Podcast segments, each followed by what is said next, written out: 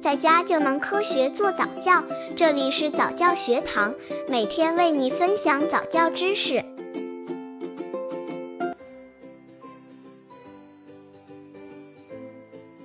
宝宝智力正常标准是什么？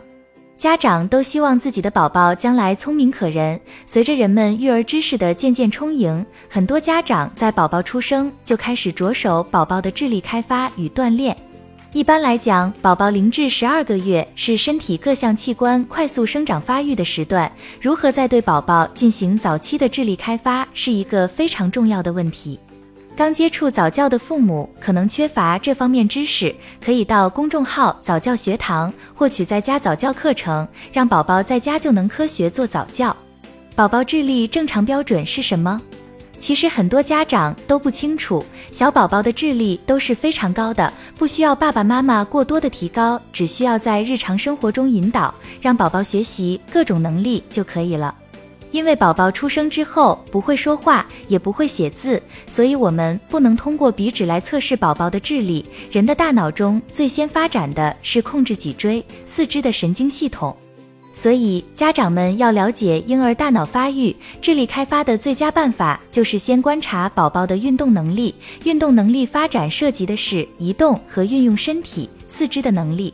综合上面所讲述的内容得出的总结，就是需要家长在日常生活中先注意观察宝宝的行为能力。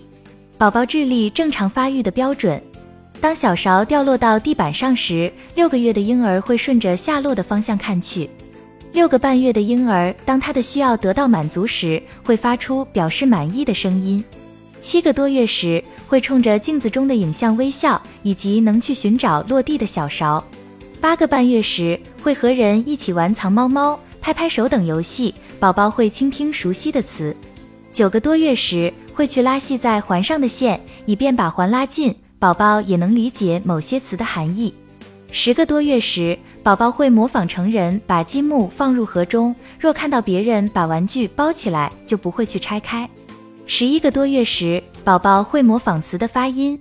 十二个多月时，宝宝会讲几个单词。刚接触早教的父母可能缺乏这方面知识，可以到公众号早教学堂获取在家早教课程，让宝宝在家就能科学做早教。宝宝的大脑在不断的发育当中，当前的智力测试成绩并不代表宝宝以后的智力，所以爸爸妈妈们需要以正确的心态对待。如何对宝宝进行早期智力开发？